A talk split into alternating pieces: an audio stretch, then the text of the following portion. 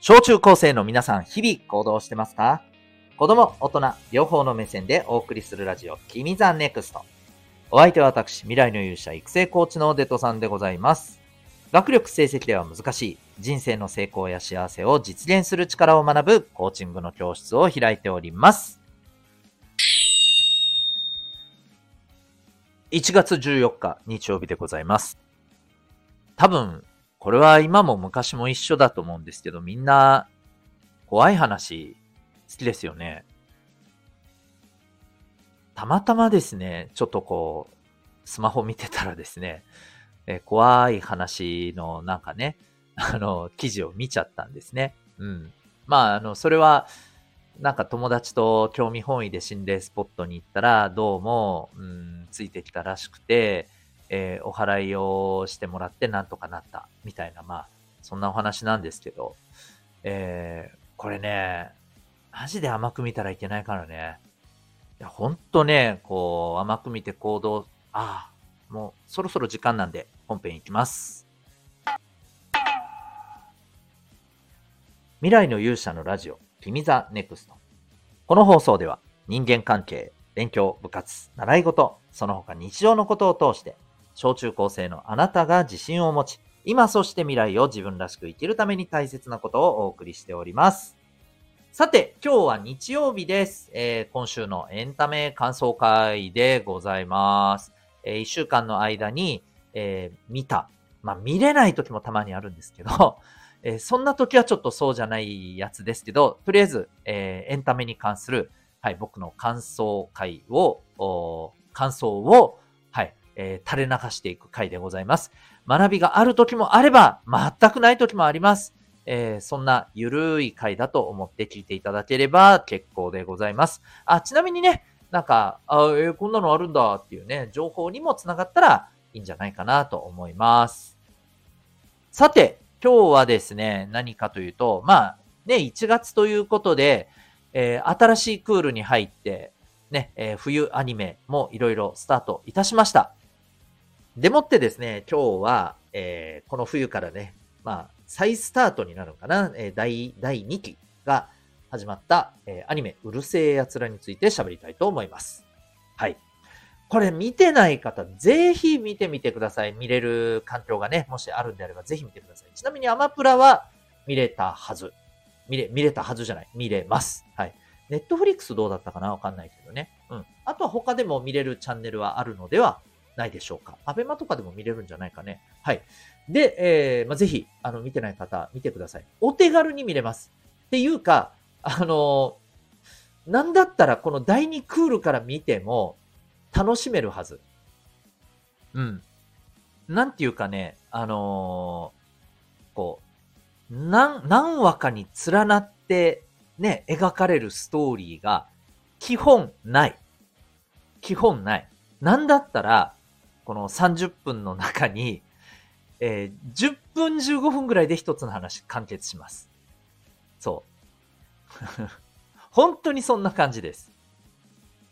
だからとっても手軽に見れる。で、あのー、登場人物もね、まあ、すごい面白いキャラクターがいっぱいいて、うん。で、まあ基本的にはね、この高校生のあの主人公を含む高校生の子たちとか、あとね、えー、ヒロインのラムちゃんが宇宙人なんで、えー、そこに関連した、うん、ちょっとあの地球人じゃない宇宙人の、うん、キャラクターもいっぱいゾロゾロとね、出てくるんですわ。うん。で、でもみんなね、あの、面白いんですよ。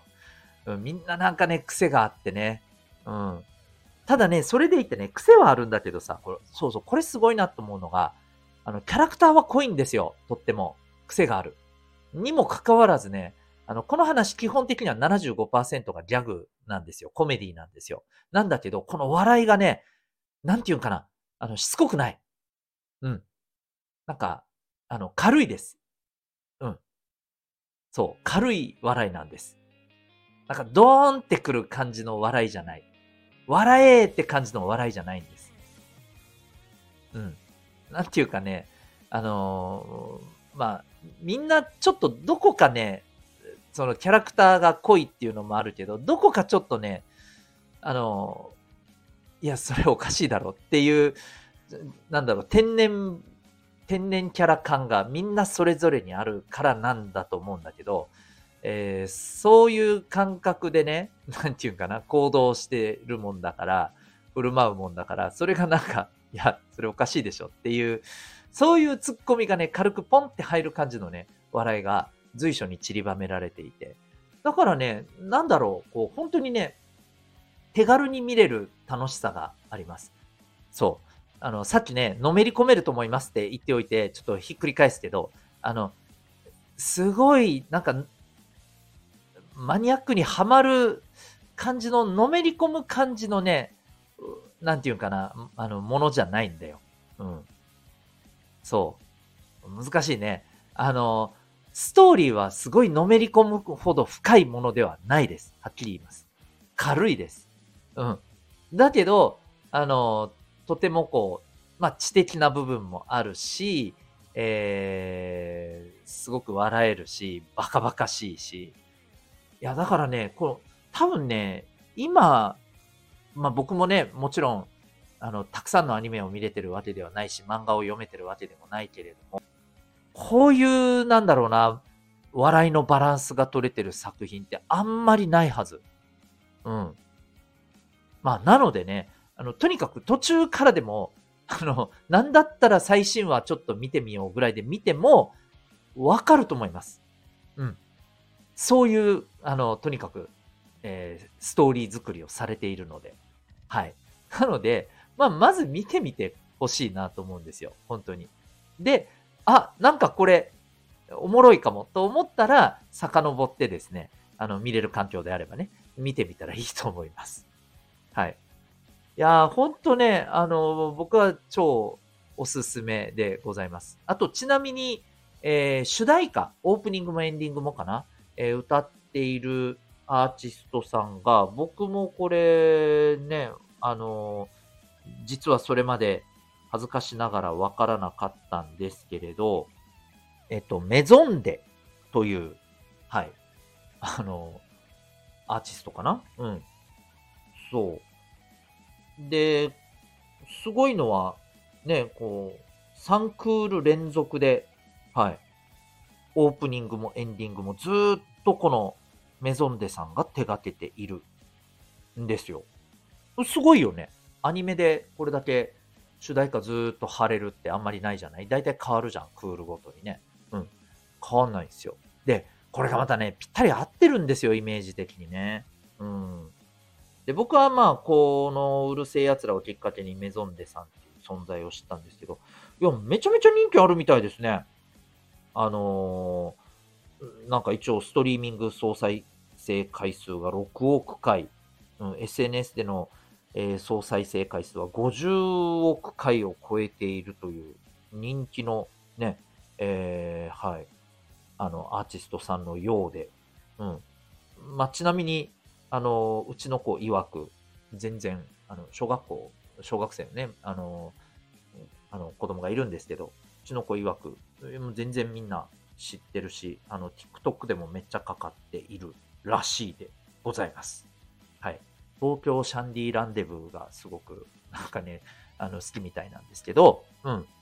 まあそんな感じで、ね、あのー、主題歌っていうところでもとても、はい、面白い。うん。まあそんな、えー、作品でございますので、えー、興味ある方は、そしてまだ見てない方は、ぜひおすすめでございます。まあ、見てる方はですね、あの、僕原作を、多分ね、トータル50回ぐらいは、はい、50週ぐらいは読んでますんで、全巻、漫画はね。